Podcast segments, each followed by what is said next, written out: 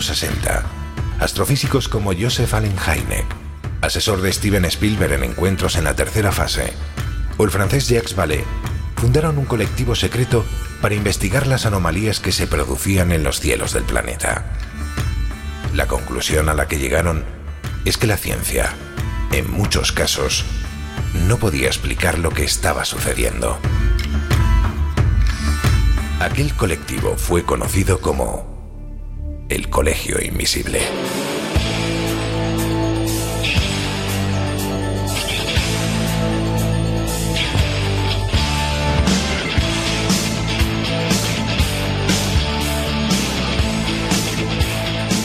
El Colegio Invisible, con Lorenzo Fernández Bueno y Laura Falcó en Onda Cero.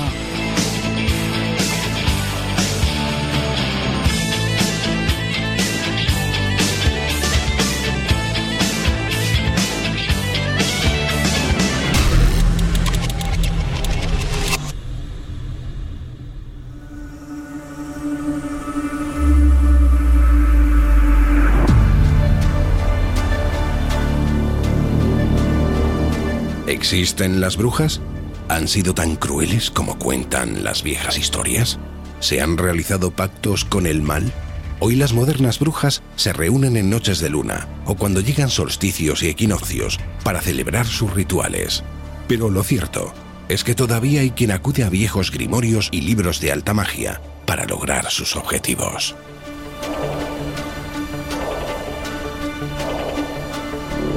En el programa de esta noche os vamos a hablar de pactos con el diablo, de los actuales movimientos satánicos que se reparten por el viejo continente y también de algunos casos en los que la sombra del mal estuvo presente, encarnada en el propio ser humano, que a veces comete actos más terribles que los que se atribuyen al diablo.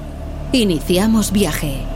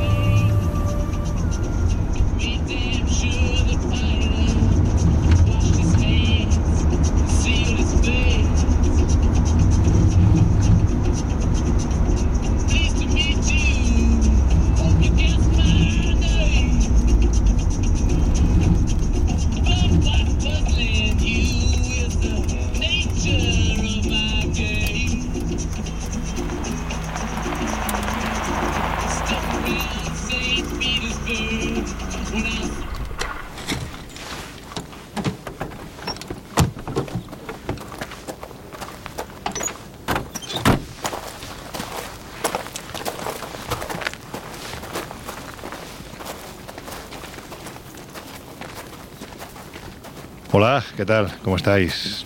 Nosotros en un sitio más bien húmedo, un poco oscuro, tiene esa pátina de los lugares en los que en tiempos pasados ocurrieron cosas, dicen que no muy buenas, también dependiendo de los ojos con los que se asomase uno a esta ventana de la historia.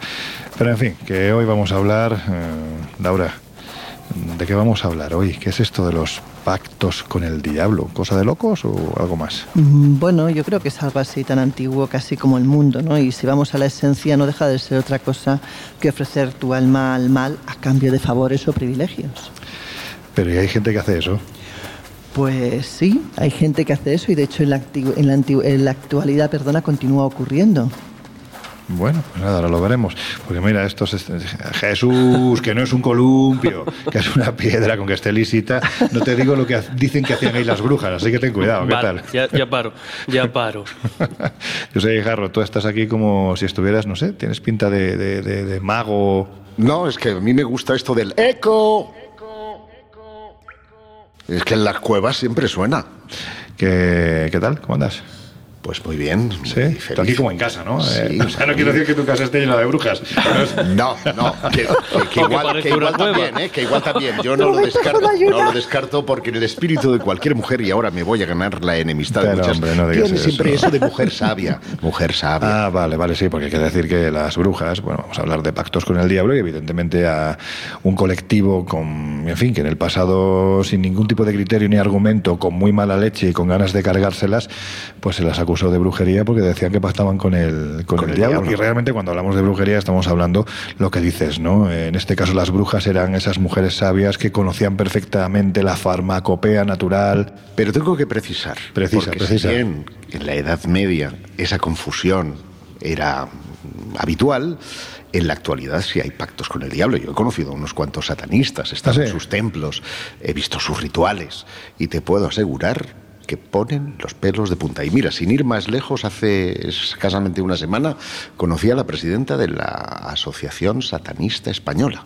una mujer cañón. Bueno, ahora, nos vas a contar cosas de, este tipo porque yo sinceramente no sé ahora mismo dónde posicionarme, si en la locura o en la cordura. A lo mejor en un término medio lo vamos a descubrir, pero donde no hay ninguna cordura, Laura, es en las noticias que se vinculan siempre a este tipo de sucesos, ¿no? Pactos satánicos, satanismo, etcétera, y que surgen en los medios de comunicación. Una de las últimas, pues es que terrible, ¿no? No, no, claro. O sea, te voy a contar dos. Una es más antigua y otra es casi actual, ¿no? Una es de 2005, la recoge el diario ABC y cuenta que más de una veintena de sectas satánicas celebran sacrificios rituales y misas negras en, la, bueno, en España en general. De hecho, piden investigación sobre los secuestros de menores para sacrificios humanos. O sea, cualquiera que se piense que los sacrificios es una broma, no lo es. Utilizan animales, pero en el peor de los casos utilizan incluso a niños. De hecho, en este caso hablamos de la profanación del sagrario de la parroquia de San Juan y San Pablo en San Fernando de Henares, que fue llevada a cabo por una secta satánica y que evidentemente pues, suscitó la preocupación de la policía, de los eclesiásticos y de todo el pueblo. Según eh, cuentan, pues estas profanaciones eh, muchas veces son simplemente pues, un tema de gamberrismo, a veces es un tema realmente de ladrones que quieren pues encontrar joyas en las posibles tumbas, pero hay un porcentaje, desgraciadamente sigue habiéndolo, de gente que lo que profana no solamente la tumba, sino también el cadáver en busca a veces de sustancias, de órganos o de cosas que pueda utilizar para esos rituales pues satánicos, ¿no? Y la otra noticia que te comentaba, que es más actual, es de 2021, es también terrible. Dice lo siguiente, el joven que mató a dos mujeres como pacto con el diablo para ganar la lotería es declarado culpable para ganar la lotería. o sea, bueno, surrealista. Hablamos de un joven británico, de Daniel Hussein. Eh, este hombre pues mató a dos hermanas como parte de un supuesto pacto con el diablo porque según cuenta él había hecho un pacto en el cual prometía pues matar al menos a seis mujeres cada seis meses para poder obtener a cambio pues esa ganancia económica, ¿no? Eh, este hombre de 19 años eh, pues acabó con la vida de Bilba Henry, de 46, y Nicole eh, Shalman, de 27, tras la fiesta de cumpleaños de la mayor en el noreste de Londres, según cuentan las fuentes policiales. Él dice que firmó un contrato con su propia sangre y que, según ese contrato, pues debía matar, pues lo que te digo, al menos a seis mujeres cada seis meses para poder ganar dinero y enriquecerse. O sea, imagínate, pues el tema, ¿no? Eh, bueno, alucinante. Que no hace falta ir a Estados Unidos. Yo recuerdo, por ejemplo, el caso dramático del Albaicín, sí, claro. en el que un curandero convenció a la madre de una niña. Encarnación Guardia Moreno y el curandero se llamaba Manuel Vallejo. Pues eh, literalmente le arrancaron las tripas porque creía estar eh, poseído por el diablo. ¿no? es decir, que estas cosas no hay que ir a buscarlas muy lejos para darnos cuenta de que están a nuestra vera. O incluso en esa línea de, de crímenes casi casi satánicos que tienen lugar a comienzos, entre comienzos y mediados de la década de los 90 aquí en España, un poco siguiendo la estela también de ese pánico satánico que ya venía de, Estados Unidos, mm. nos encontramos un caso, no sé si igual o más dramático por las circunstancias, en diferencia al exorcismo del Albaicín, que es el exorcismo de Almansa, donde una madre, junto con sus tías, le quitan la vida de una forma igualmente brutal, y sádica, enajenadas absolutamente a su propia hija pensando que estaba poseída por el mismísimo demonio. Y os diré, por, apuntar un último caso mm. en el que además eh, pues eh, tuvimos que intervenir. En esa época estábamos Manuel Carballal y yo haciendo seguimiento a un grupo satánico que estaba en la localidad de Tarrasa, donde yo he nacido, y tuvimos noticia de que andaban buscando un niño gitano, porque era quien estaba disponible para vender, atención, y sacrificarlo un día de luna llena. Pusimos eh, conocimiento de las autoridades este, esta cosa y tras un seguimiento pues hubieron detenciones y se pudo evitar esta compra, trata de blancas, en este caso, para rituales satánicos.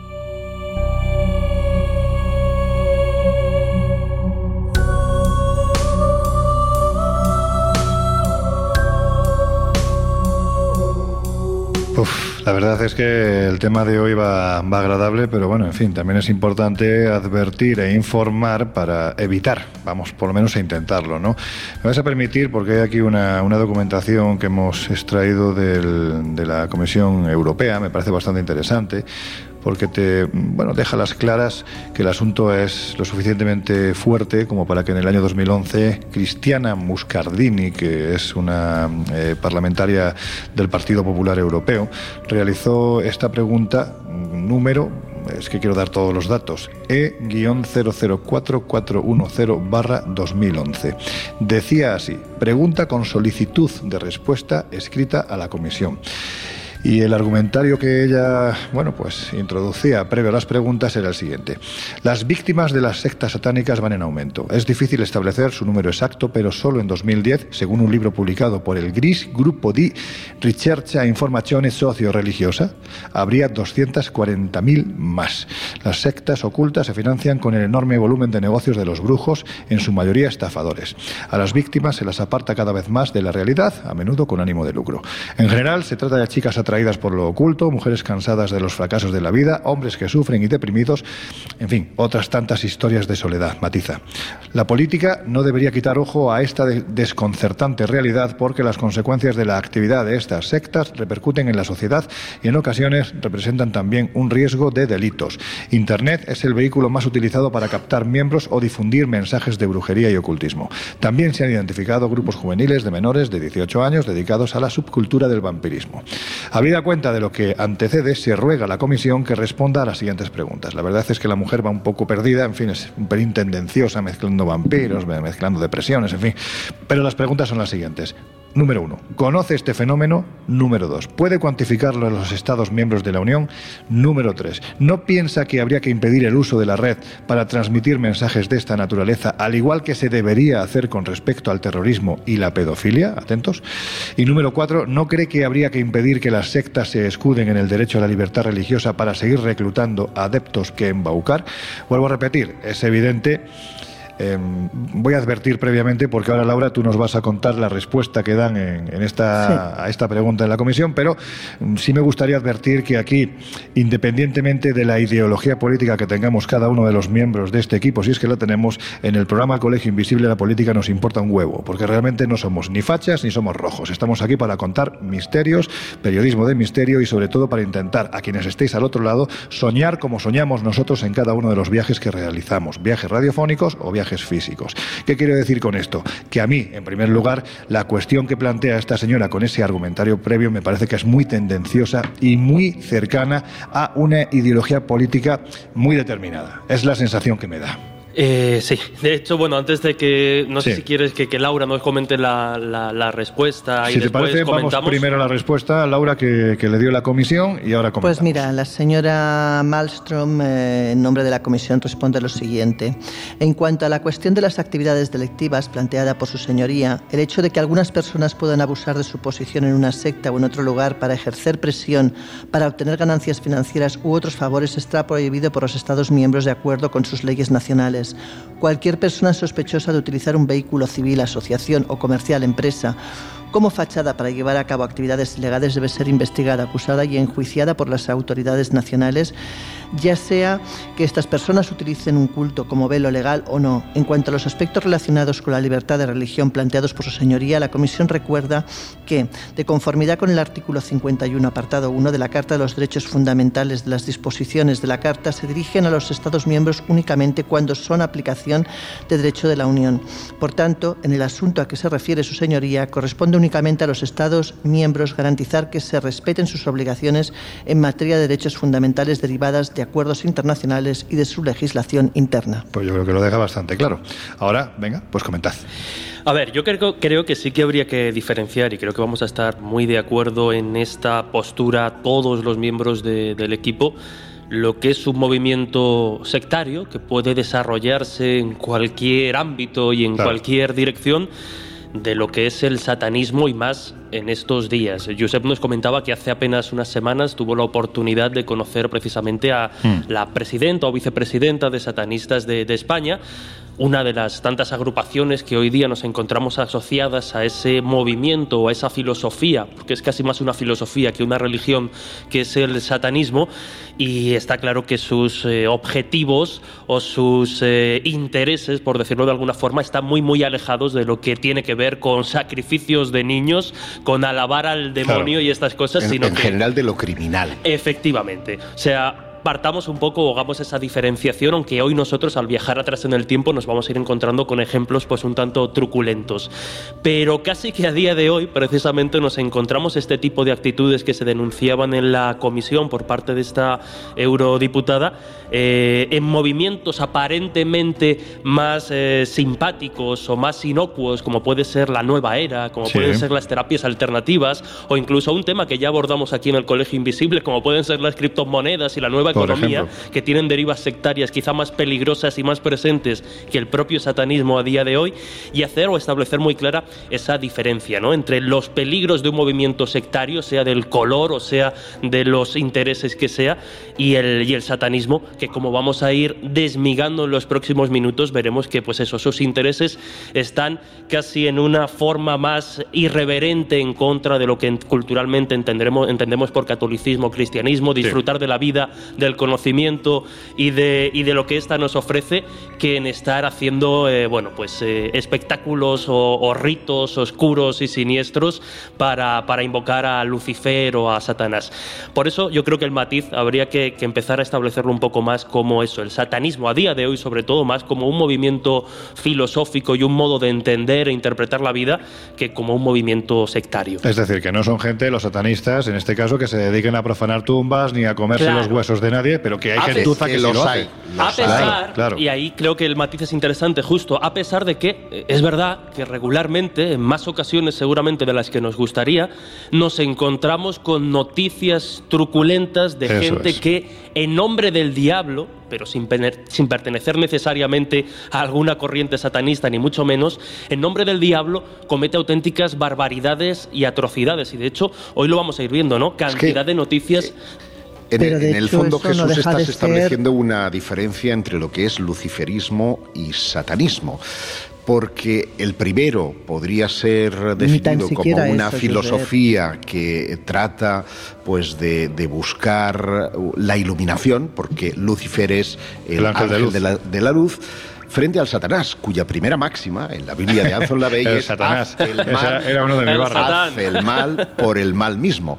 Y es verdad que al albur precisamente de esa sentencia, más que organizaciones, son eh, personas individuales que han cogido esa filosofía desde un prisma de subversión, van a los cementerios y, rompen las, las cruces para ponerlas invertidas, pintan alrededor de las iglesias esas cruces invertidas o los símbolos del 666. Es vandalismo. Pero claro, te iba a decir, es que eso es lo que estaba intentando decir yo. Es lo que estaba intentando decir yo, no tiene nada que ver con satanismo, es simplemente locos ha habido toda la vida, asesinos ha habido toda la vida, que se quieran escudar bajo la bandera del satanismo o bajo la bandera de, lo que les dé la gana, pues me da igual. O sea, eso no significa que sean satanistas, simplemente significa que utilizan eso como podían utilizar otros símbolos. Y además recurriendo precisamente, esto es un poco redundante y paradójico, pero atendiendo precisamente a la demonización que del diablo, de la figura del diablo, hace la Iglesia precisamente a partir del siglo XIV, XV, 16, que empieza a establecer toda esta serie de bases o toda esta serie de, símbolos que anteriormente eh, no tenían ni claro, ¿no? Como tal, quién era el malo malísimo mm. del catolicismo o el enemigo de, Dios, pero a partir de esos siglos, eh, bueno, pues con la caza de brujas, con la caza de determinados personajes, con la posición contraria al paganismo y la condena de otras creencias a partir de coger fuerza, empiezan ellos mismos a establecer estos símbolos o esto de, bueno, pues si le damos la vuelta a la cruz, hacemos por tanto el mm. símbolo contrario y estamos invocando a Satán. O sea, al final están bebiendo un poco del mismo cuento, de la misma historia que, que la propia Iglesia ha ido atribuyendo. Eso, perdona, Jesús, es que tenemos que ver que incluso hay grupos que se, se acercan a la contracultura, ¿no? por decirlo de alguna forma, que han asumido este tipo de de símbolos, ¿no? O de conocimientos, o como queramos llamarlo, que nos vienen del siglo XVI y siglo XVII. Es decir, es que ahora mismo a mí me viene a la cabeza los miembros del Inner Circle, por ejemplo, ¿no? Que eran eh, todos estos grupos, grupos, ah, no todos, algunos grupos de transmetal, especialmente noruegos, que se dedicaban a potenciar entre sus seguidores la quema de iglesias de madera. Que sabéis que allí hay unas iglesias de madera que son maravillosas. Bueno, pues, pues es que a uno de, los, que no recuerdo ahora mismo el grupo, eh, ni el cantante, pero era uno de los que gritaba delante del micrófono, hay que quemar, hay que quemar, bueno, pues lo pillaron precisamente quemando uno, una de las iglesias. De hecho, mucha de la música metal ha tenido esa relación o coqueteo con el satanismo a raíz precisamente de la absorción de los símbolos sin que muchas veces tengan nada que ver con ello.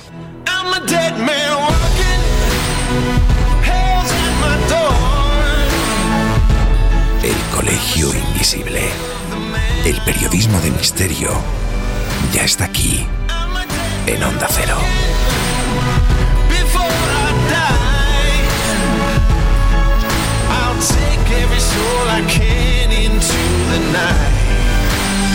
and kill till I die.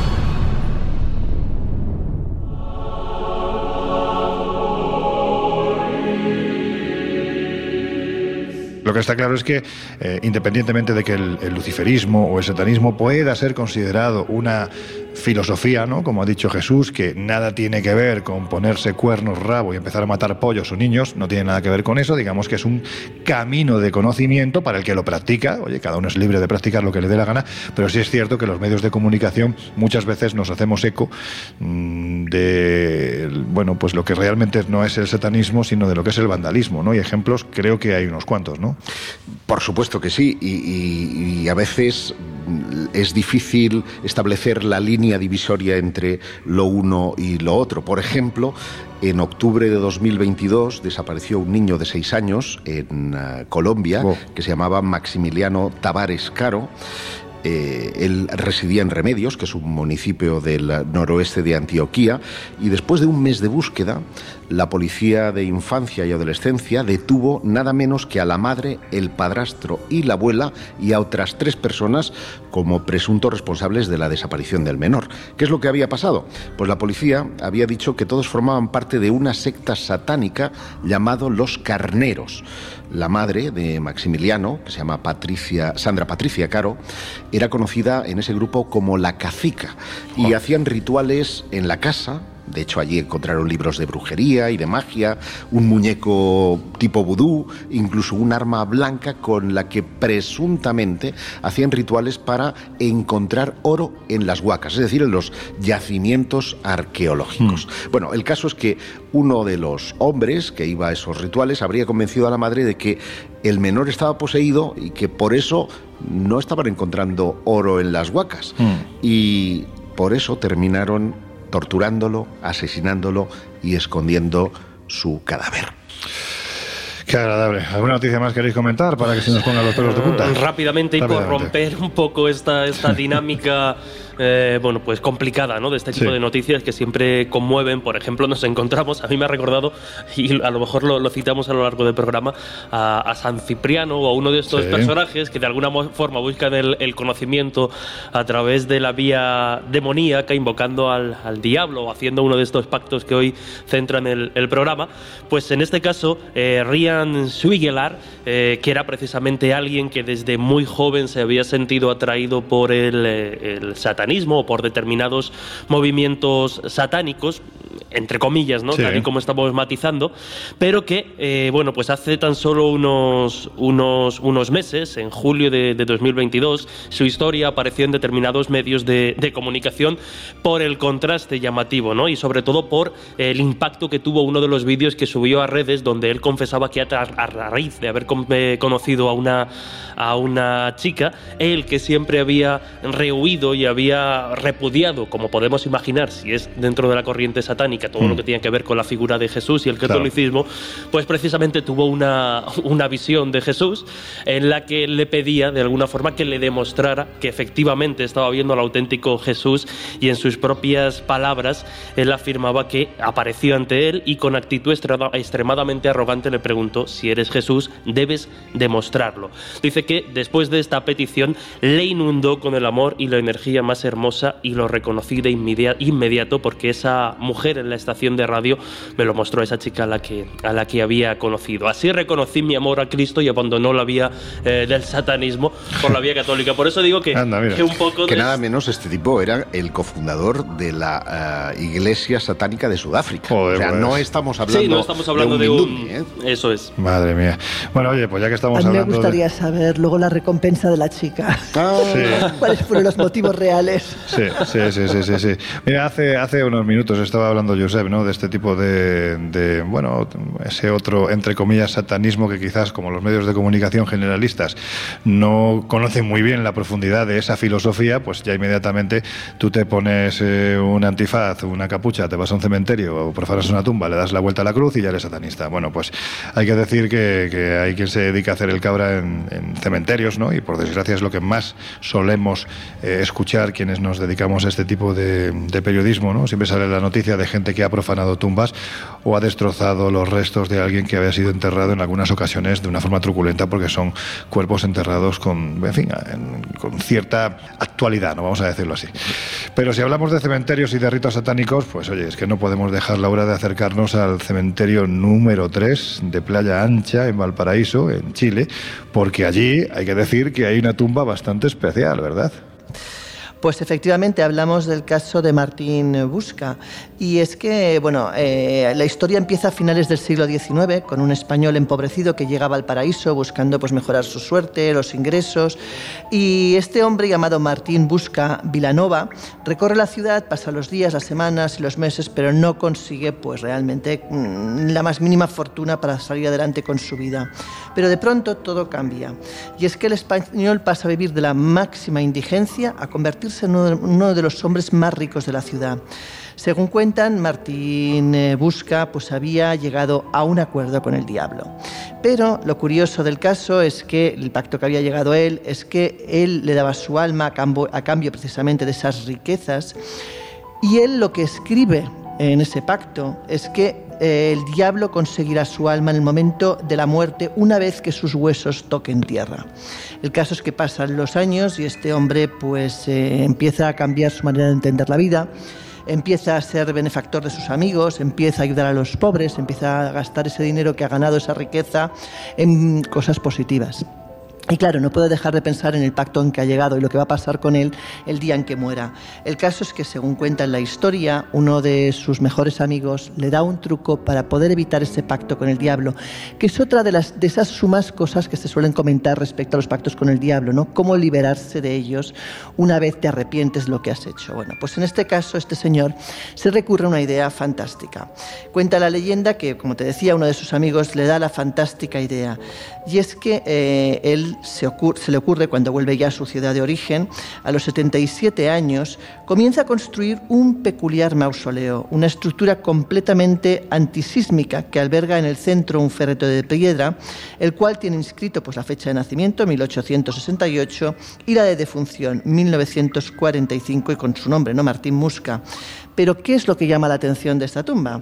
Y es que se encuentra suspendida en el aire gracias a cuatro patas de seis dedos que muchos dicen que es la última broma o el último guiño satánico precisamente de Martín a ese diablo que le está esperando y a sus seis, seis, seis, por eso de los seis dedos, ¿no? Cuentan que por qué levanta la tumba, por una razón básica, porque él en el pacto ha escrito que hasta que sus huesos toquen suelo, el diablo no será con su alma. Y es su manera de librarse de ese pacto.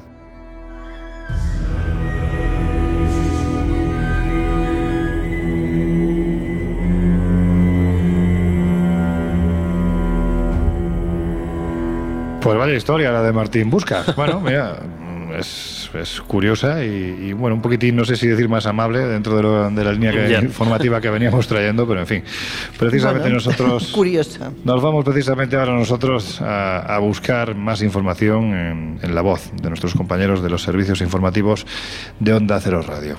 Estáis en el Colegio Invisible. Hoy, bueno, pues un poco más oscuro de lo habitual, pero es lo que hemos dicho al principio. Para no tropezar con la misma piedra, conviene tener la información y nosotros hoy estamos en esa fase. Enseguida volvemos.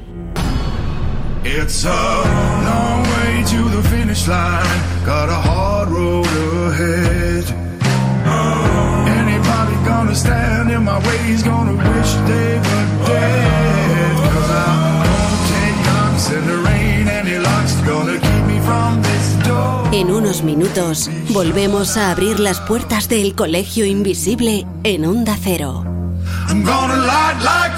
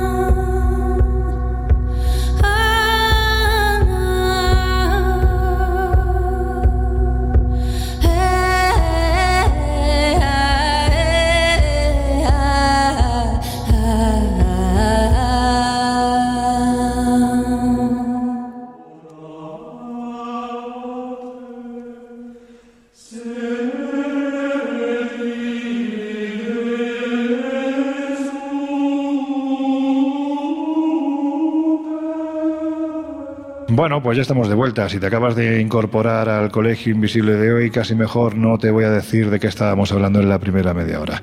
Lo vas a descubrir en los próximos minutos.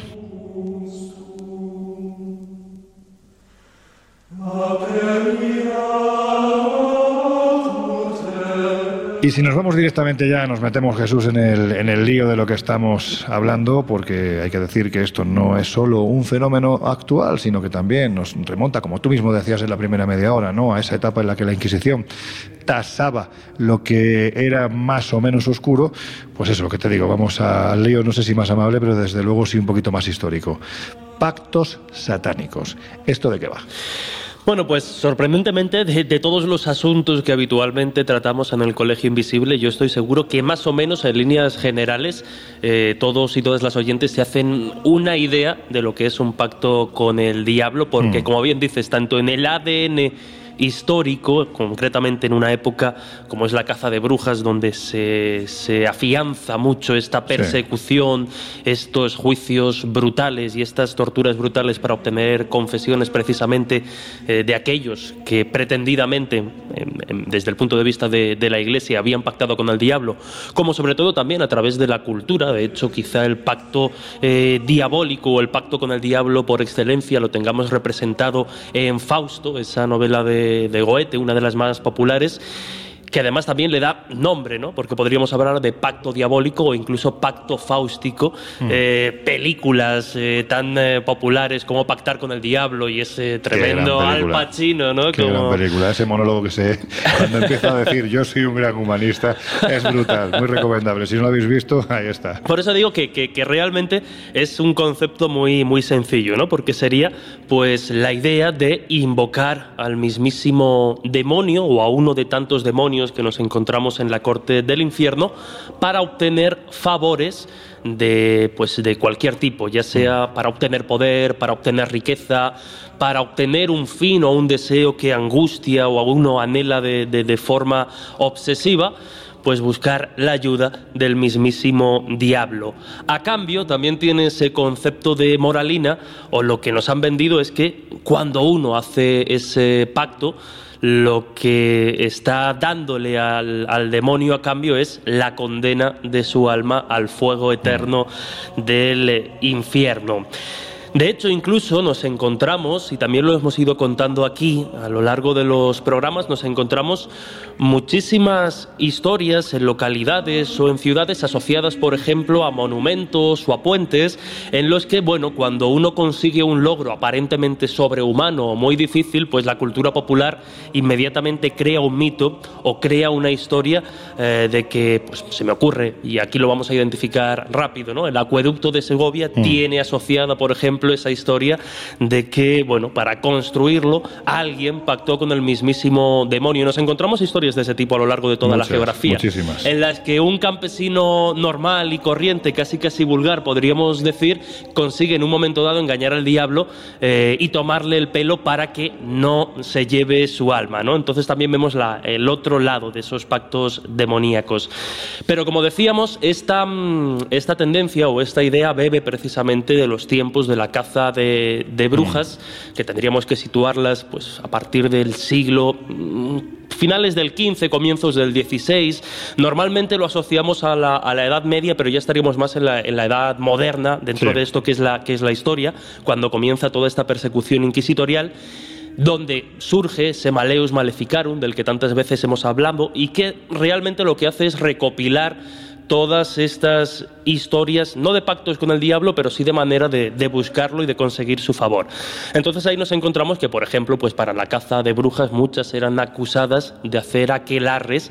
Fíjate, ya no con el fin, el realizar estos pactos diabólicos, ya no con el fin de obtener algo a cambio, sino hmm. simplemente mostrar la, eh, bueno, pues la, la admiración o la, disposición de estar al, eh, al, servicio del diablo, sin más, sin necesidad de conseguir un fin concreto. al vecino, porque muchas de ellas... ¿Qué ha dicho? De putear, putear al ah, vecino. Ah, que perdón. Porque, porque muchas de ellas se les hacía confesar... O mutear, digo, mutear, ¿cómo le muteas? en serio, he entendido. O mutear al vecino. Y bueno, me tienes que explicar porque a mí me encantaría hacerlo de vez en cuando esto de mutear. Hombre, a veces estaría muy bien. Fastidiar al vecino en la medida en la que se las acusaba en muchas ocasiones de eh, que las plantaciones de los vecinos mm. pues eh, les hacía llover granizo o tormentas, etcétera, etcétera, para que no prosperaran en una sociedad que recordémoslo venía diezmada de pestes, venía diezmada de hambre y venía diezmada sobre todo de muchísima, muchísima superstición. Efectivamente, pues detrás de todas estas acusaciones que eran de todo tipo estaba ¿no? muy presente la, la figura de la invocación y el pacto con el diablo. Pero fíjate, porque dentro de la demonología cristiana, eh, lo vamos a ir desarrollando, ¿no? Se pensaba y aquí ya nos remitimos al inicio del programa, donde hemos empezado con la más pura actualidad, donde nos encontramos noticias terribles de sacrificios de niños, algunos reales, otros fantasiosos, eh, impulsados también por este pánico satánico.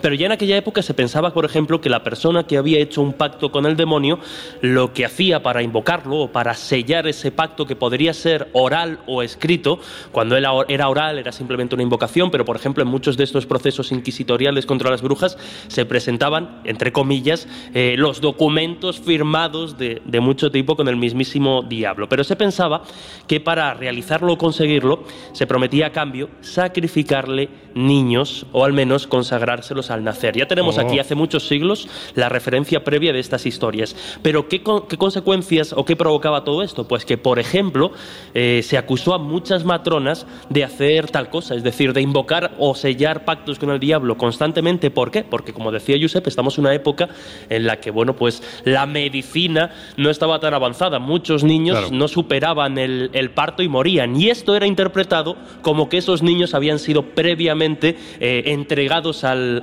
diablo para hacer algún tipo de, pacto, ¿no? Entonces aquellos que morían durante el nacimiento, en la Edad Media y el Renacimiento, pues muchos lo interpretaban como que era eh, la consecuencia de haber pactado directamente con el, con el diablo. Y también, pues como hemos dicho, se suponía que la participación en, en aquelarres con estas inventadas o fantasiosas o delirantes, si queremos, supuestas relaciones sexuales de determinadas personas con el demonio, pues concebía también la descendencia de estos sucubos o incubos si era, si era mujer. Los de siempre. Entre, los episodios sexuales hay uno muy divertido. No me voy a acordar el nombre de la monja, igual tú sí, Loren, que tienes buena memoria, de esa monja canaria que estaba en un ah, monasterio de clausura y por influencia del diablo eh, daba rienda suelta a su ninfomanía, porque por lo visto se trajinaba todo lo que había y por más, hasta que la Inquisición la pilló y le atribuyó precisamente su libertina eh, actividad a la influencia diabólica. Rápidamente, Para, terminar, hablábamos de esos contratos escritos o, u orales, pero los escritos, por ejemplo, como podéis imaginar, que no lo he comentado, estaban firmados o había que firmarlos en muchas ocasiones con sangre, ya fuera humana o de animal, o bueno, en su defecto, tinta roja, ¿no? Ejemplos de, muy rápidos de personas que comúnmente han sido mm, asociadas o se ha pensado que han hecho eh, pactos con el diablo. Pues, por ejemplo, músicos tan virtuosos de la talla de eh, Niccolo Paganini. Este Pero no, no, no nos hables de Paganini porque eso nos lo va a contar un poquito más adelante y más ampliamente. Lo Venga, pues hablamos de Giuseppe Tartini, que era otro. Nada que ver conmigo, ¿eh? Giuseppe, nada que ver conmigo. Era otro muy virtuoso. Tartini, macho, gracias.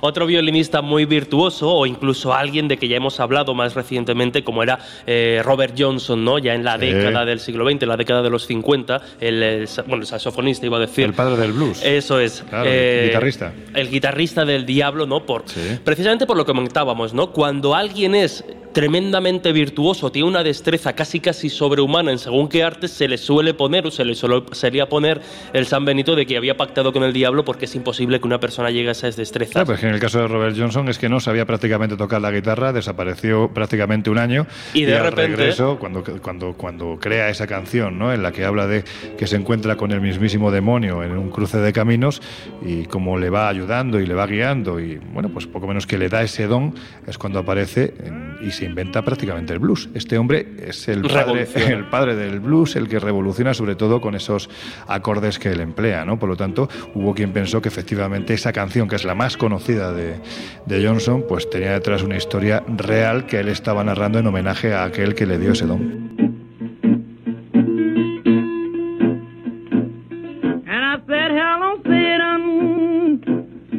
I believe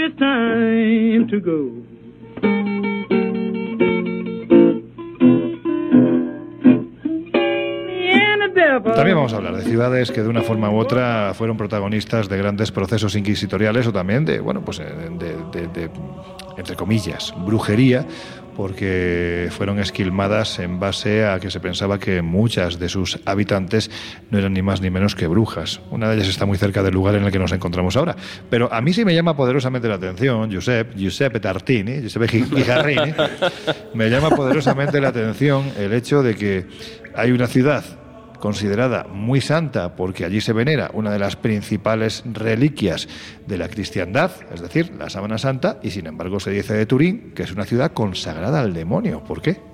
Pues sí, señor. Eh, Turín es conocida como la ciudad del diablo, la capital de la magia negra donde reina Belcebú. Así al menos es como lo venden los tours turísticos porque hasta allí ha prosperado el turismo, vamos a llamarle satánico. Es fácil encontrar pintadas en las paredes, gatos muertos en los cementerios, como parte de rituales eh, satánicos. Estas sectas proliferaron sobre todo alrededor de Turín y también de Milán a finales de los años 90. ¿Qué pasó? Pues que en 1998 un grupo de jóvenes que se hacían llamar las bestias de Satanás de la cercana ciudad de ¿Cómo, Varese. ¿Cómo sería? Perdona, o sea, porque, joder, con ese nombre es Pues, que no dejan margen a la imaginación. Cuando te lo cuente mm, se te va a quitar la risa, Vale, porque mataron a cuatro personas con todo un ritual macabro. Y, y hay otro caso también de 2017, ¿eh? no hace falta ir tan lejos, de un grupo desmantelado en la periferia de Turín, en el que una joven de 16 años estaba siendo esclavizada por una secta que dirigía un profesor ya retirado de 69 años y su cómplice de 74, esclavizada sexualmente por estos dos ancianos. O el caso más reciente aún, el pasado mes de julio, cuando la policía de Turín ayudó a desmantelar una secta llamada Las Bestias, que también eh, se dirigía eh, en, eh, en Novara, que es provincia del Piamonte, donde está Turín, donde otro hombre de 77 años, llamado el Doctor, pues esclavizaba sexualmente a sus componentes, incluidas menores para, según su líder, entrar en un mundo mágico, fantástico y secreto, donde los miembros eh, que se negaban a participar de estas prácticas de, sexuales y de magia negra, en ocasiones eran torturadas de forma sadomasoquista y castigados o bien expulsados. Y parece que todo tiene una razón y está imputado a un mito que nace en la Casa Real de los Saboya y su Palacio de Madama, ya que en sus sótanos se encuentra un laboratorio donde los alquimistas intentaban convertir el metal en oro y allí se dijo que se practicaba nigromancia, que habían pactos con el diablo y esto dio eh, pues rienda suelta a que de una forma fácil uno podía conseguir dinero, favores sexuales o incluso revertir la moral. Hay que decir, y esto sí es rigurosamente cierto, que Turín ostenta el mayor número de eh, nominaciones, no, no es la palabra, de, de exorcistas, ¿no? Sí. Eh, eh, es decir, se han nombrado desde 2019 infinidad O sea, nombramientos de- nombramientos de exorcistas, siendo eh, la diócesis de Turín la que mayor número de exorcistas eh, tiene, lo cual significa que algo hay en la ciudad que cuanto menos hace que se mueva la Iglesia, el Vaticano en esta historia. Y como apunte anecdótico, eh, recordar que, bueno, siempre hablamos, y alguna vez lo hemos comentado, que en Madrid, en el Retiro, tenemos la única representación de una estatua eh, del diablo. Bueno, ya esto sabemos que no es así, entre otras cosas, porque Turín tiene otra Tiene otra, es magnífica estatua, Es y ahí sí que clara referencia también a- a- al demonio, ¿no? A lo diabólico, una estatua bastante sugerente. Y yo creo que Turín junto con Toledo, y no recuerdo cuál es la otra ciudad europea, ostentan un poco ese, ese podium de las ciudades satánicas o, o diabólicas, ¿no? Parece que, ¿eh? nada menos. parece que Praga está ya empezando a quitar. Sí, puede, y creo que Praga justo, En ese podio. era la, la otra, en la tríada podio, diabólica. pues, ahora mismo República Checa es un auténtico nido de nuevas creencias, algunas, vamos a decirlo así, muy poquito amables, ¿no?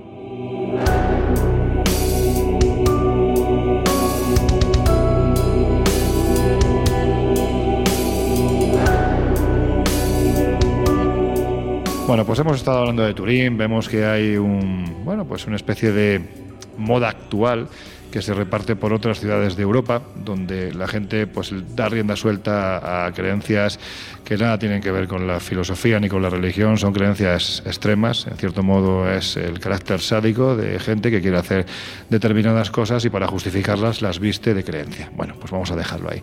La cuestión es que esto nos lleva a otras ciudades del pasado donde se produjeron también procesos eh, acusando de brujería a chicas, bueno, pues por, con el, por el mero hecho de que se las querían cargar o porque había contenciosos de tierras. Y uno de los más conocidos fue precisamente el de Salem, que yo creo que además tú has estado allí, ¿no, Laura? No, no he estado ahí. Lamento no haber estado, porque desde luego es un sitio interesante y un sitio donde creo que vale la pena conocer y conocer la historia sobre todo, y es un lugar único en el mundo, pero no, no he estado. Pero bueno, es una ciudad en la costa noreste de Massachusetts, situada al norte de Boston, y, y debe su fama pues, precisamente a los juicios por brujería que tuvieron lugar en 1692, durante los cuales pues, varios vecinos fueron ejecutados eh, por sus presuntas prácticas de brujería. De hecho, pues uno de los lugares históricos quizás más relacionado con estos juicios es The Witch House, que es la antigua residencia de uno de esos jueces, ¿no? Y, bueno, pues eh, ahí se practicaron, como puedes imaginar, mil barbaridades, eh, acusando pues de brujería a vecinos, simplemente por, por a veces por envidias, a veces porque molestaba a ese vecino y querías quitártelo de encima, y al final, pues evidentemente esos, esos, esas acusaciones iban cada vez a más y, y, bueno, llega un momento pues que la cantidad de gente que fue asesinada de esa forma fue brutal. Estamos hablando además de Boston, Massachusetts, con lo cual quiere decir que estamos hablando de los primeros colonos que llegan al Nuevo Mundo, los puritanos, como eran conocidos, el puritanismo, y que veían el diablo en cada esquina, como para no verlo en una persona que generaba cierta envidia, pues bien por su físico, porque fuera especialmente guapo o guapa, o porque tuviera unas tierras que yo quería.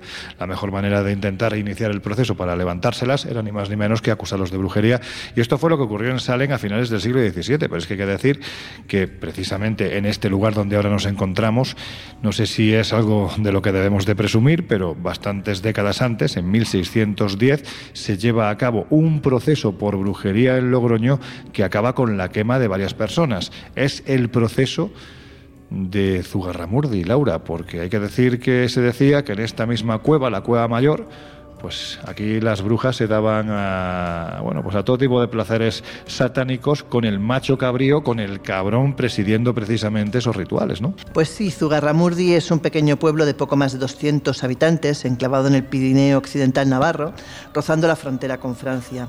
A las afueras de la localidad, a 400 metros, está eh, el arroyo Oravidea, que nace en el infierno, según asegura en su denominación euskera, Infernuco Erreca y que ha excavado un túnel natural de 120 metros de largo con alturas de hasta 12 metros y dos galerías elevadas. La verdad es que el lugar es precioso, o sea, estéticamente eh, tú estás aquí y es un lugar mágico, eh, es, más allá de, los, de lo que se realizara o no a nivel eh, solamente de naturaleza, o sea, la verdad es que es increíble. La cueva no contiene estalactitas ni pinturas rupestres, pero sí un atractivo singular gracias a su amplitud y a la leyenda que la envuelve. ¿no? En ella resulta fácil imaginar, de hecho, los aquelarres, situar los relatos que hablan de brujería, de rituales paganos y de banquetes presididos por el mismísimo diablo. Los nombres que recibe la, gruta, la gruta perdona, acentúan su relación con este mundo mágico, como te puedes imaginar. Así se conoce como Sogin Lece, cueva de las brujas, el lado más abierto del túnel, y como Aquelarre Lece, cueva del Aquelarre, la parte más estrecha. Lo cierto es que la historia unió este nombre, el de Zugarramurdi, a la brujería por siempre.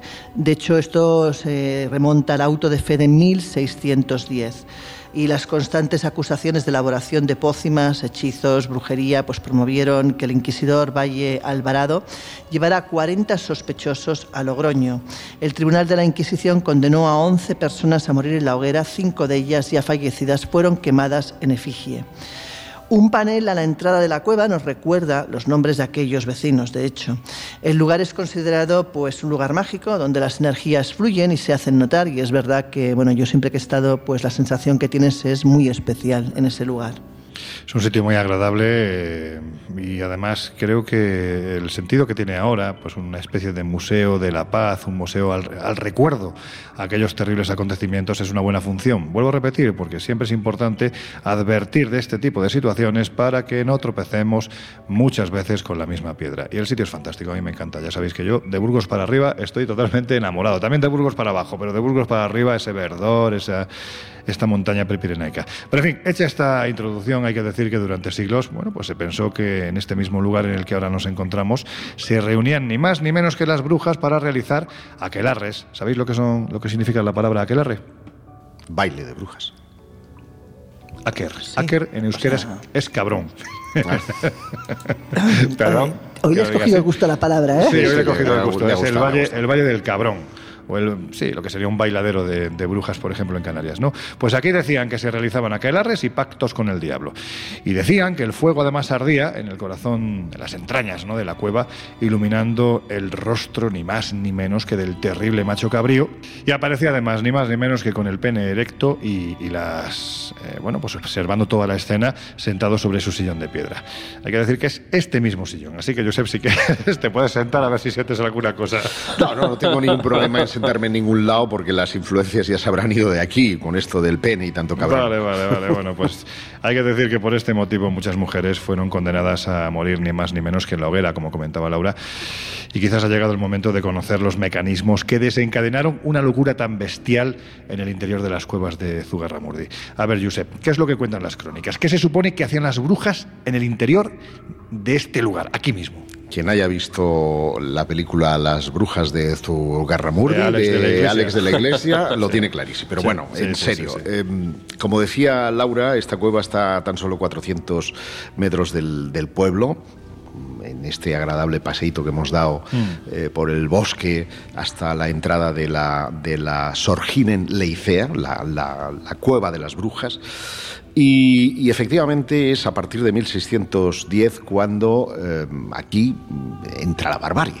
¿Qué es lo que habían hecho estas mujeres para que se las acusara de brujería? Bueno, pues estamos en un lugar, como en todos los entornos de bosque, y especialmente los del norte de la península ibérica, con un fuerte arraigo celtíbero. Claro.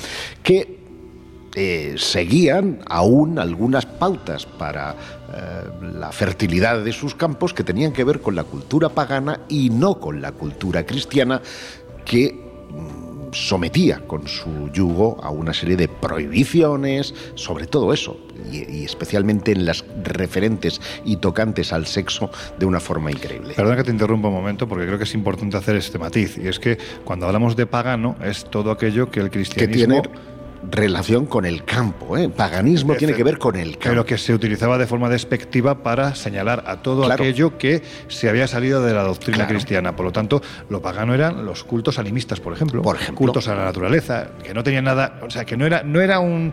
El sentido de esta palabra no era negativo, salvo cuando la utilizaba el inquisidor. Claro, dado que brujos y brujas, por utilizar la denominación inquisitorial, conocían muy bien las propiedades del roble, eh, conocían muy bien eh, las hierbas mágicas del Claro, campo, claro. consagraban ciertos días a ciertos rituales paganos. Por ejemplo, el solsticio de, de primavera, el 21 de, de marzo, acudían a esta cueva, colocaban el cráneo de un macho cabrío Sí. eh, en el centro, bailaban en torno al mismo, creando una hoguera, una fogata que aludía al sol, aludía a la iluminación.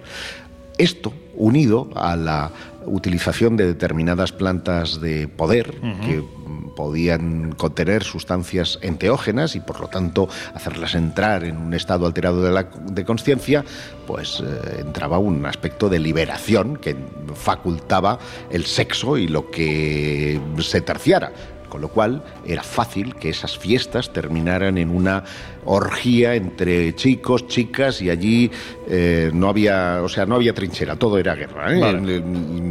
No, no se miraba quién estaba al lado. Eso es lo que básicamente se hacía en esa cueva, aunque las confesiones que se arrancaron, que arrancaron los inquisidores bajo tortura, empezaron a hablar de otras cosas como el sacrificio de niños que fue en definitiva la que la espita que hizo que estas mujeres que venían hasta este lugar terminaran en la hoguera. Es que vamos a ver, ¿cómo no se iba a hablar? Te quiero decir. O sea, tú bajo tortura, aunque como ya hemos dicho en alguna ocasión, la Inquisición legislaba hasta la tortura, es decir, sabían perfectamente lo que tenían que hacer y hasta dónde podían llegar. Y muchas veces la mera contemplación de esos objetos hacía que el supuesto brujo o la supuesta bruja cantara literalmente la traviata.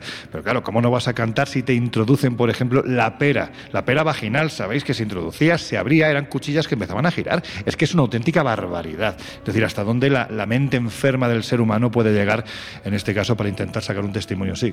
Pero ya que decías esto, Josep, de, los niños, cómo eran llevados supuestamente a estos rituales para sacrificarlos, también decían las crónicas que eran llevados para que interviniesen en los propios rituales diabólicos, no como eh, sacrificados, sino en este caso como integrantes de los mismos. ¿no? Y fíjate lo que decían textualmente las crónicas de aquel tiempo, es que yo creo que son más, explícitas, no pueden ser.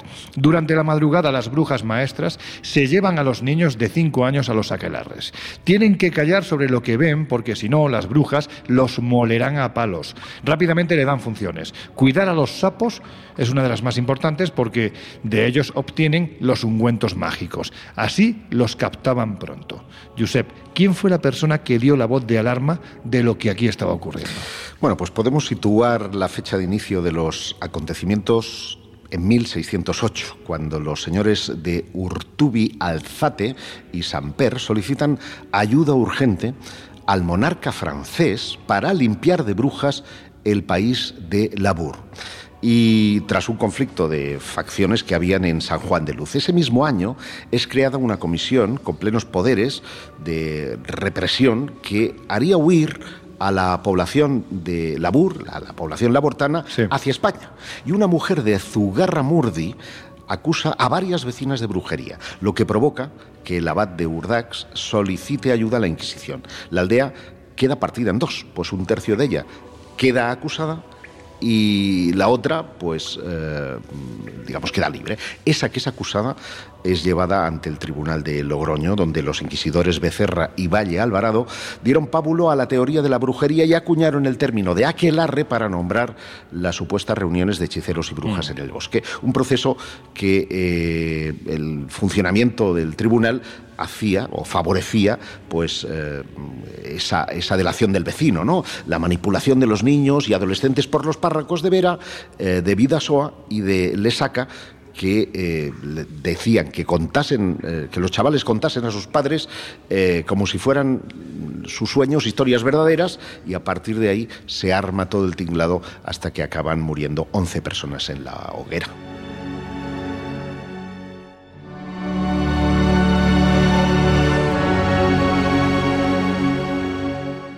Bueno, pues hay que decir que la psicosis brujeril, ¿no? Vamos a llamarla así, venía, como decías tú, Josep, hace unos minutos, de, la parte francesa, ¿no? De la, la, otra vertiente pirenaica, donde había un inquisidor cuyo nombre casi casi todavía hoy da miedo recordar, Pierre Delancre, que andaba haciendo de las suyas, acusando y acusando y acusando y acusando de hechicería, brujería, en fin, un tipo siniestro que acusaba a diestro y a, siniestro también. siniestro y, a, todo.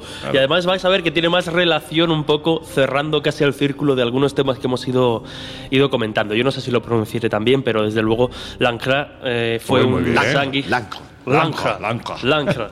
Bueno, era un eh, sanguinario y un fanático inquisidor de hecho, antes de, que se me olvide comentar que la información la sacamos precisamente de Chalaparta, que es una editorial que ha sido la encargada de traducir su libro quizá por excelencia, que es Tratado de Brujería Vasca, precisamente a raíz de todas estas cuestiones. Lo digo por si alguien quiere profundizar e ir más allá de las barbaridades que este personaje cometía y promulgaba, lo puede encontrar ahí. Porque fíjate lo que apuntaba en este libro y lo que demandaba un poco de la Iglesia en un momento en el que eh, comienza a coger fuerza todo este proceso de caza de brujas ya de forma indiscriminada. Él decía que la Iglesia estaba cometiendo un gran crimen, ojo, al no quemar a las brujas. Y de hecho luchó.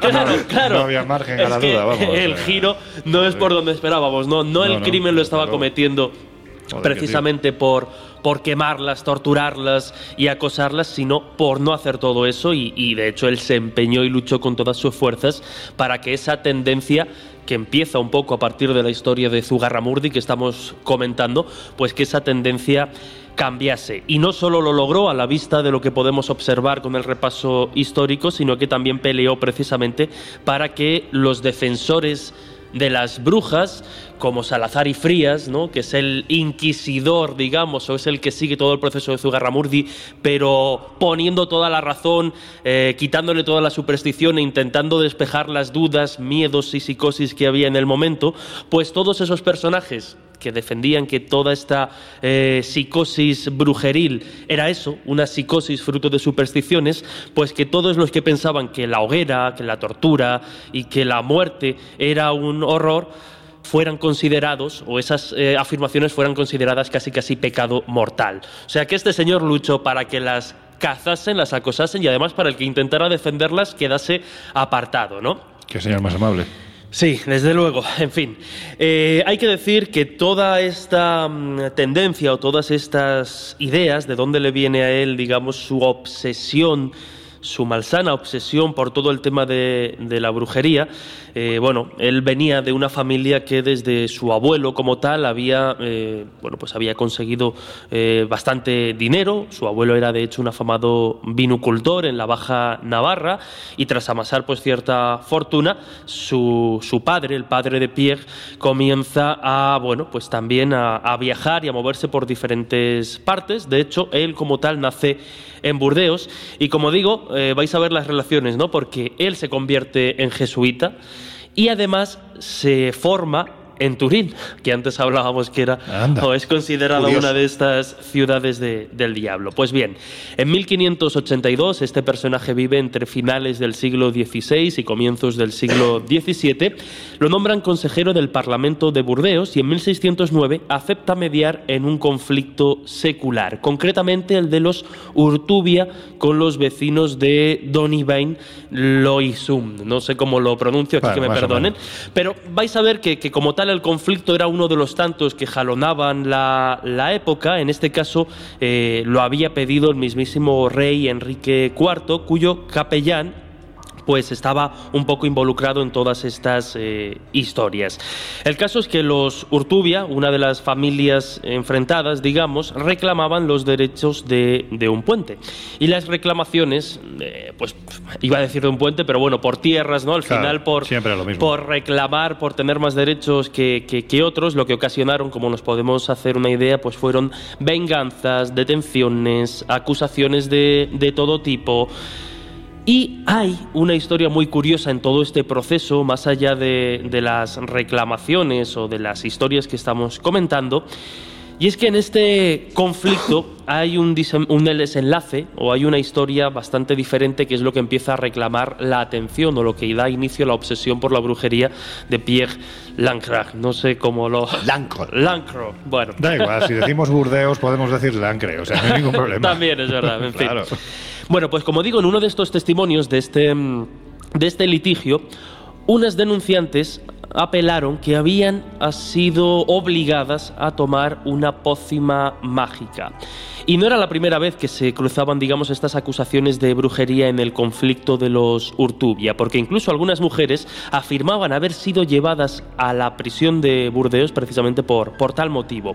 Sin embargo, es a esta anécdota de las pócimas mágicas y las acusaciones de brujería a las que Pierre da pues una importancia tremenda. Y es así como comienza a investigar y como comienza eh, su interés por la brujería. Pero es que aquí la historia da un giro de tuerca más, porque él se asesoraba, y aquí ya vamos viendo un poco también la relación de los pactos o las marcas diabólicas, porque en esos inicios que él empieza a investigar la brujería, se asesora de una joven vidente de 17 años que decía tener la capacidad de identificar a través de la coloración de la piel a los humanos que habían sido ungidos por el demonio, lo que conocemos como el estigma diaboli, la marca del diablo que Joder. tanta fuerza cobra precisamente en esa caza de brujas. Las marcas que las brujas o los brujos llevaban en lugares muy muy secretos y gracias precisamente a este procedimiento, gracias también a la ayuda de esta vidente, solo en cuatro meses, y aquí ya vamos viendo el inicio de esta histeria, lograron desenmascarar, entre comillas, a 3.000 brujos y brujas, solo en cuatro meses.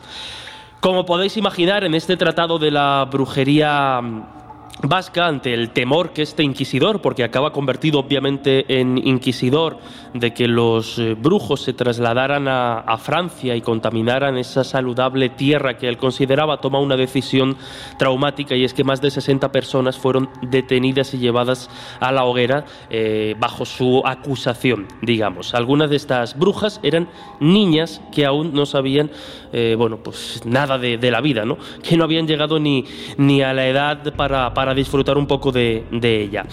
Él recoge toda, bueno, no todas, pero gran parte de sus experiencias en este tratado de brujería eh, vasca, descripción de la inconstancia de los malos ángeles o demonios. Qué buenos títulos digo, ponían entonces, ¿eh? para, Sí, para acordarse. ¿eh? Sí, sí, sí. Pero como veis, su obsesión viene desde muy jovencito y además la empieza con, con una intensidad y una virulencia bastante, bastante drástica, ¿no? Lo hace a lo bestia. Esto acaba dando pie precisamente a lo que comentaba Jesús, ¿no? Eh, quienes fueron huyendo del brazo alargado de Pierre de Lancre, porque sabían que podían acabar en la hoguera, bueno, pues se vinieron a la parte española del Pirineo y en, ese, en esa persecución de brujas, en esa auténtica caza de brujas, pues se eh, acabó culminando todo en el proceso de Zugarramurdi de 1610. Ya sabéis, terminó como terminó, con 11 personas condenadas a la hoguera, como decía Laura hace unos minutos, cinco de ellos en efigie, es decir, se quemaba literalmente un, lo más parecido a un muñeco, porque evidentemente entonces la fotografía no existía, se quemaba ese, ese muñeco en la hoguera representando a la persona que ya había fallecido, pero ni aún así se libraba del fuego purificador del, del inquisidor.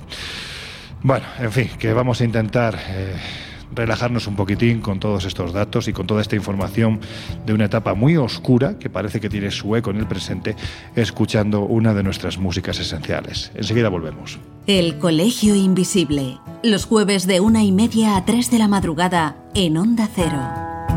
Please allow me to introduce myself. I'm a man of wealth and taste.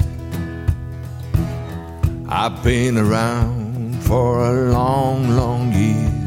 Stole many a man's soul and face.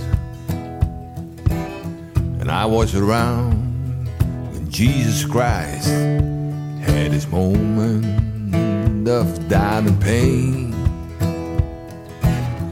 Made damn sure that Pilate washed his hands and sealed his fate.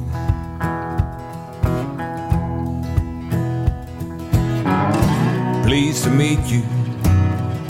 Hope you guess my name. But what's puzzling you is the nature of my game.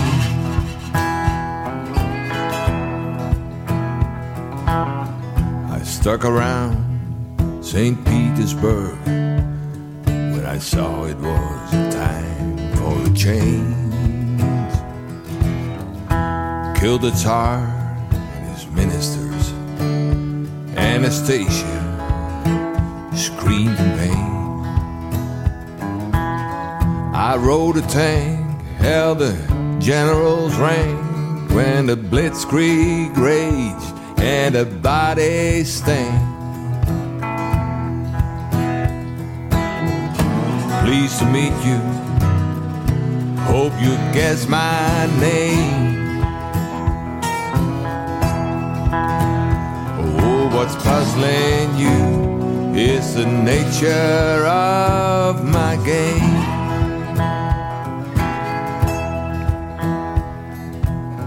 I watch with glee while you kings and queens fought for ten decades for the gods they made. I shouted out who killed the Kennedys when after all it was you and me.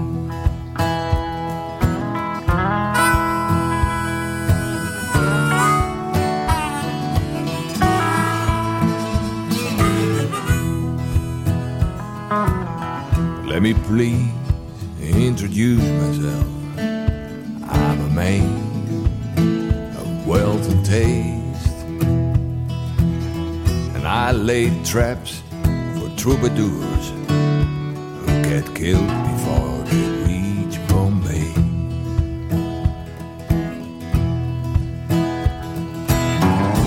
Pleased to meet you. Hope you guess my name. What's puzzling you is the nature of my game.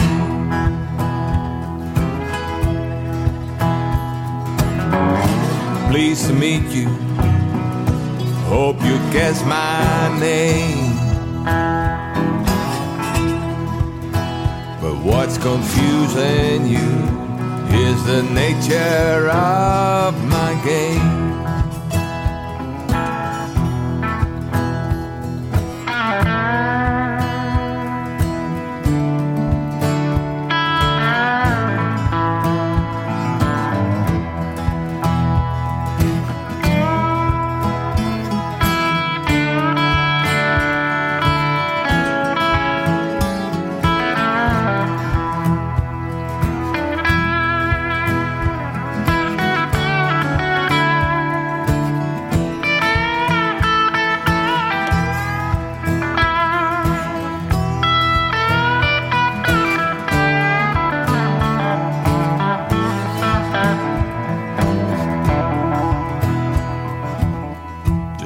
Every cop is a criminal, and all the sinners saints.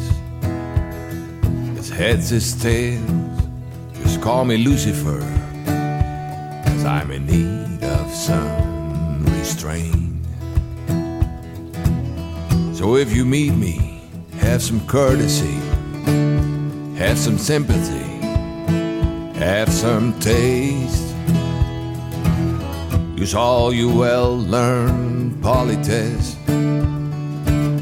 or I'll lay your soul to waste.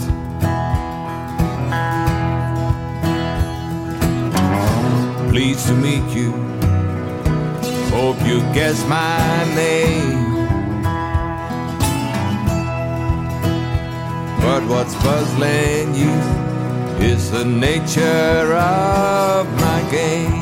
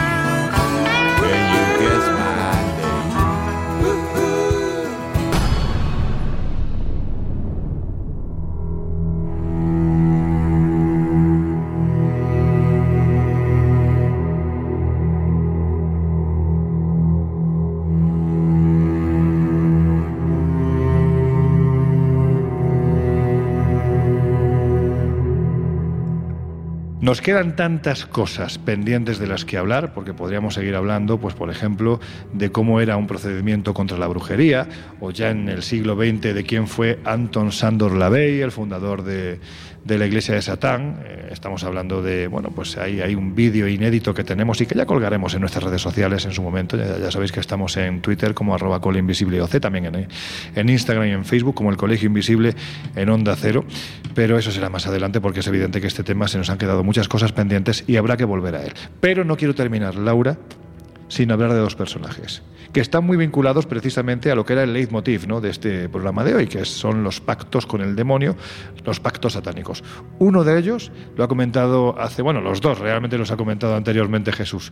Por un lado, Niccolo Paganini. A ver, cuéntanos. Pues mira, este hombre que era un auténtico virtuoso de la música, hablamos de un hombre capaz de tocar el violín, vamos, de una manera increíble tuvo un gran problema. Y el problema fue que, por lo visto, eh, su mano izquierda, por, una, por un problema médico, era capaz de realizar movimientos más allá de lo normal. De hecho, dicen que desde niño tenía las extremidades, los dedos, las manos mucho más largas de lo habitual y su capacidad de movilidad entre el dedo pulgar y el, y el, y el meñique era enorme. ¿vale? Eso le proporcionaba que pudiera hacer movimientos casi imposibles con el violín. Pero bueno, claro, como decimos, todo virtuosismo en aquella época era mm, pues posible de ser achacado precisamente a un pacto con el diablo. De hecho, corrió la voz de que este hombre, desde los cinco años, eh, no él, sino su madre, es la que había realizado un pacto con el diablo. Contaban que la madre, con tal de que su hijo fuera un auténtico virtuoso del violín, había realizado un pacto con el diablo entregando el alma de su hijo, pues precisamente a ese ser demoníaco, ¿no? Eh, cuentan de que, de que, bueno, de hecho, físicamente tampoco es que fuera el hombre un prodigio. De hecho, los médicos contaban de él que era pálido, delgado, de mediana estatura, que con 47 años parecía un viejo porque le faltaban dientes y eso provocaba el hundimiento de su boca, le hacía la barbilla más prominente, parecía más mayor de lo que era, pero aún así, aún así, y eso por todas las razones de las cuales la gente decía que tenía un pacto con el diablo, tenía bastante éxito entre las mujeres.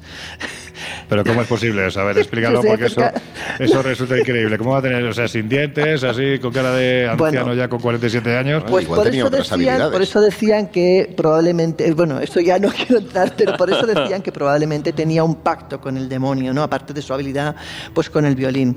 De hecho, lo que acabó de confirmar ese pacto con el, con el demonio, lo que dijeron que, lo acabó de confirmar. Me da la sensación bueno, bueno, eso ya no lo sé, pero, pero bueno, lo que te decía, lo que creo que acabo de confirmar esa especie de, pacto con el, con el demonio, era que a la hora de la verdad, a la hora de su muerte, el 27 de mayo de 1840, en Niza, con 58 años, enfermo de muerte, él rechaza los auxilios de un sacerdote. De hecho, el obispo de, Niza, eh, entonces, eh, pues eh, totalmente pensando que era real ese pacto con el demonio, lo que hace es negar sepultura religiosa a sus restos mortales. Y el cadáver es embalsamado. Y de hecho pues se guarda durante mucho tiempo ahí como quien guarda en un cajón un o sea ese, ese, ese, cadáver no fue enterrado durante bastante tiempo. De hecho debió transcurrir un lustro entero para que el cadáver fuese enterrado en Raman, Mairone en Polsevera. Y finalmente en 1876 sus restos reciben sepultura en el cementerio de Parma, ahí sí, ya de forma religiosa y católica, ¿no? Pero la leyenda, de hecho, le persigue incluso después de muerto.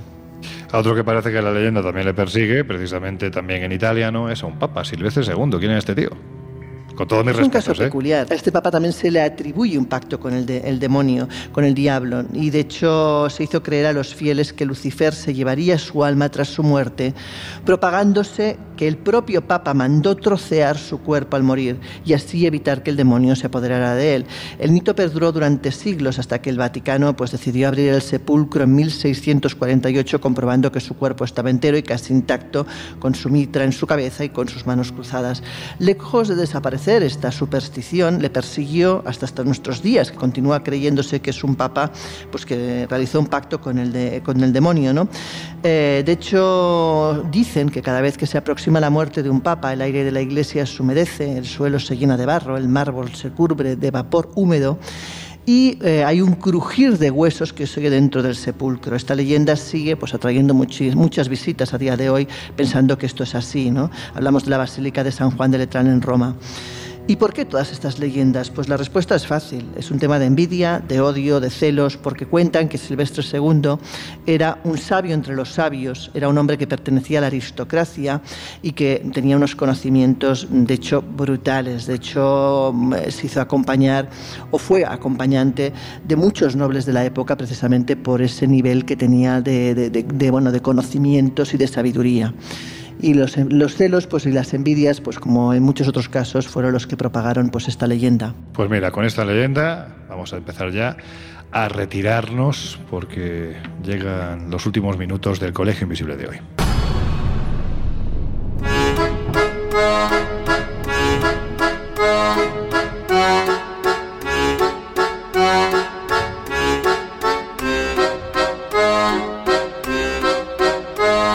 Historias así solo ocurren en el Colegio Invisible.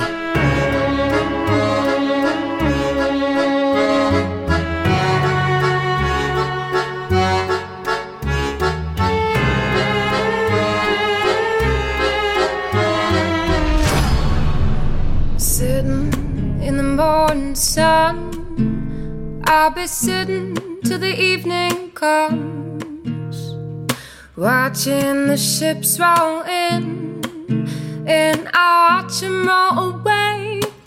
Y este es el momento, ya sabéis, de la reflexión. La verdad es que llevo ya, se me pasan por la cabeza muchas preguntas que me encantaría haceros. Por ejemplo, mm, ¿por qué haríais un pacto con el diablo? Pero no os voy a poner en ese brete porque entiendo que, en fin, que es un poco complicado contestar algo así. Pero sí os voy a preguntar por los actuales movimientos satánicos que hay en todo el mundo. No estoy hablando de gente que se dedica a profanar tumbas, sino lo que hablábamos al principio, ¿no? Esa gente que venera a Lucifer como un ángel de luz y que lleva a cabo, bueno, pues una serie de, de ritualísticas, a veces hay quien dice que más obscenas o menos obscenas, ahí me da igual, la verdad, que cada uno haga, con su vida y con su cuerpo lo que considere oportuno mientras no nos moleste a, a los demás, ¿no? Pero ¿qué pensáis vosotros de este tipo de cultos? ¿Es farándula? ¿Es moda? ¿Es llamar la atención? ¿O realmente hay algo más? No, tú al principio utilizaste una palabra que lo define perfectamente. Se llama contracultura. Y, y es un, son grupos que incluso están coordinados internacionalmente y que tienen previsto, por ejemplo, el próximo mes de abril, a finales de abril, eh, coincidiendo con una festividad de, de solsticial, el Valpurgis, o Noche de las Brujas, reunirse en la ciudad de Boston en lo que se llama la SatanCon. Igual que está la. Comic Con, tienen la SatanCon.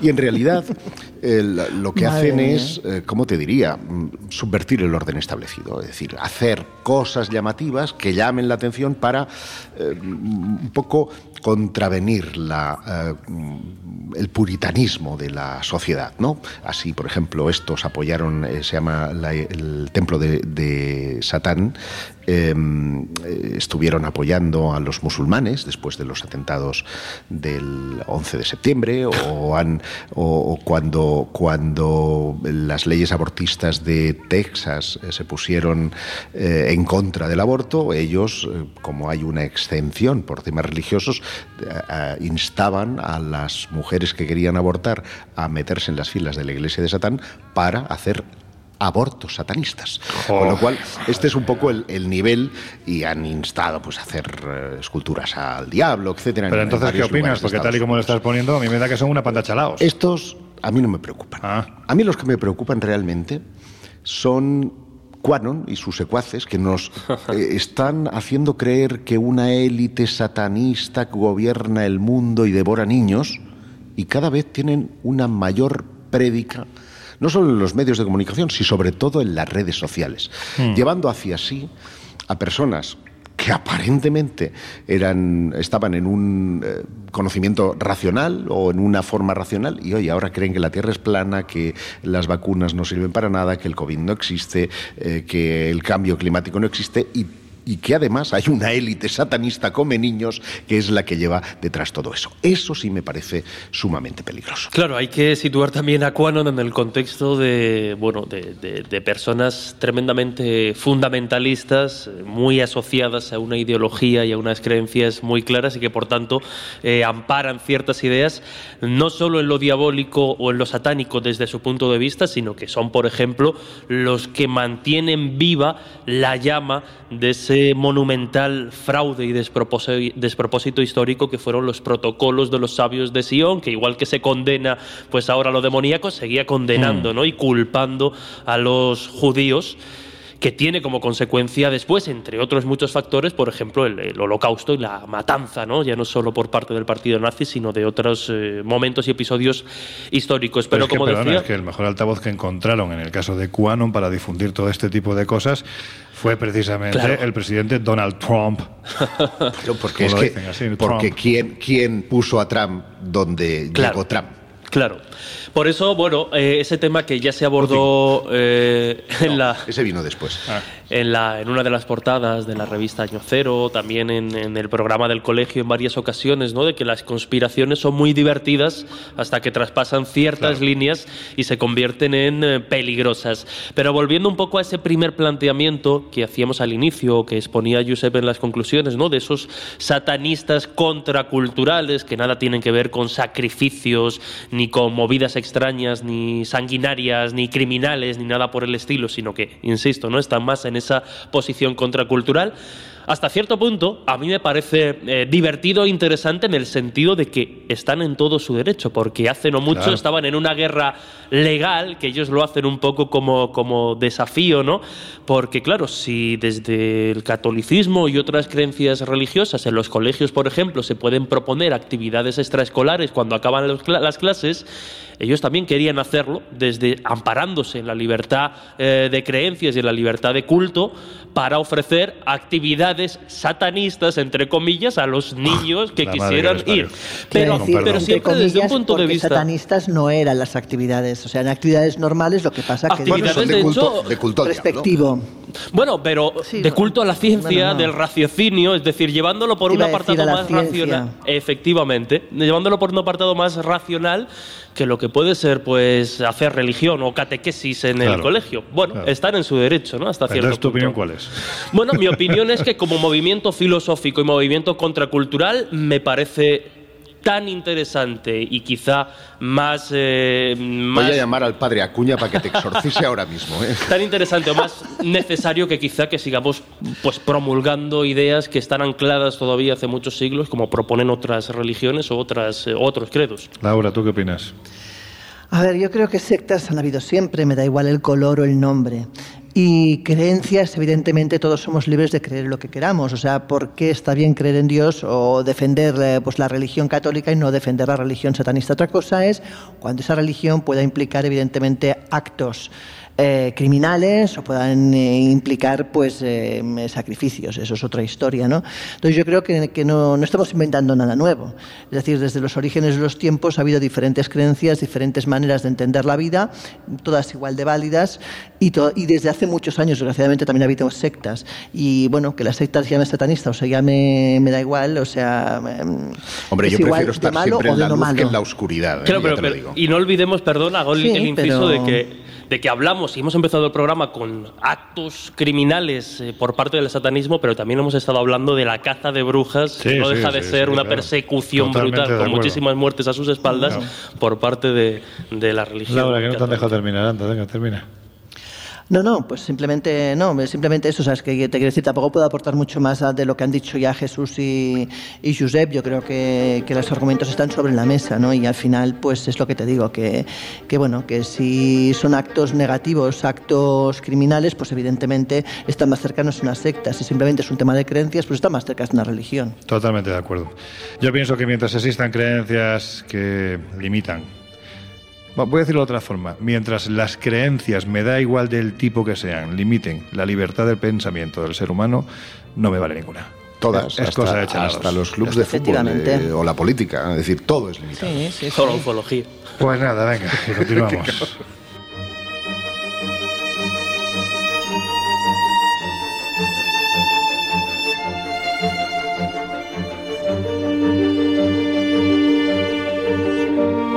Bueno, venga ya, que afrontamos los minutos finales del Colegio Invisible de hoy y este es el momento de las recomendaciones. La primera, la revista Año Cero, que la tenéis en el kiosco. La segunda, un viajecito que alguien se va a pegar a Roma dentro de muy poquito tiempo, ¿verdad?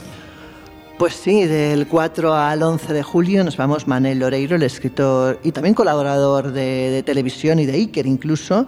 Eh, nos vamos pues a recorrer Roma, Siena y Florencia, donde pues no solamente veremos la parte histórica, sino también hablaremos de leyendas, de fantasmas y es de hecho un lugar y una ciudad pues muy lleno, como os podéis imaginar, de historias inquietantes y maravillosas algunas de ellas. Así que os invito a que nos acompañéis. Bueno, pues ya sabéis, ese viaje para julio, del 4 al 11 de julio, con Laura Falcó y Manuel Loureiro a visitar Italia, porque realmente no es solo Roma, también se va a Siena y se va a Florencia, a esas, esas rutas más experienciales que, que turísticas. Todos los datos los tenéis en espaciomisterio.com y en viajesprisma.com, donde también hay otro viaje para el mes de agosto, ¿verdad, Giuseppe? Nos vamos a Bosnia y a Croacia, dos países que Herbacha, fueron... ¿no? Herbacha, Herbacha, mira, ya me lo he en- aprendido. En eh, serbo-croata, eh, que van a ser eh, explorados por. De momento hay 33. Mira que pero hemos desencolado, ¿eh? ¿Cómo que explorados? Hombre, nos vamos de viaje, vamos a hacer un viaje intentando que la gente descubra esas cosas que no son habituales. Sí, por- precisamente porque no son habituales, son exploración. Por ejemplo, yo no conozco ningún viaje organizado Vale, a las vale. pirámides de. Bosnia ni a las ni a las esferas de, de Bosnia-Herzegovina, ¿no? Y que serán dos de los atractivos que Lo son, lo son. llevan eh, se llevarán en el recuerdo y en la cámara fotográfica quienes nos acompañen. Hemos tenido que ampliar plazas ya porque las primeras ya estaban agotadas, así que no demoren en registrar su plaza en viajesprisma.com. Vendrán más cosas en el futuro, eh, porque ya estamos preparando también nuestro Congreso de Misterio. También una cosita que vamos a hacer en el mes de junio, en el mes de junio. Pero bueno, esto más adelante. De momento quedaos con la idea de que nos vamos a Roma y que nos vamos también a Bosnia y a Croacia para este verano.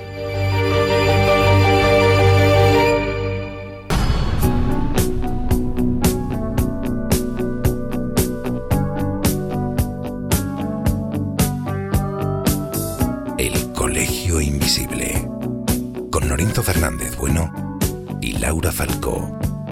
En Onda Cero.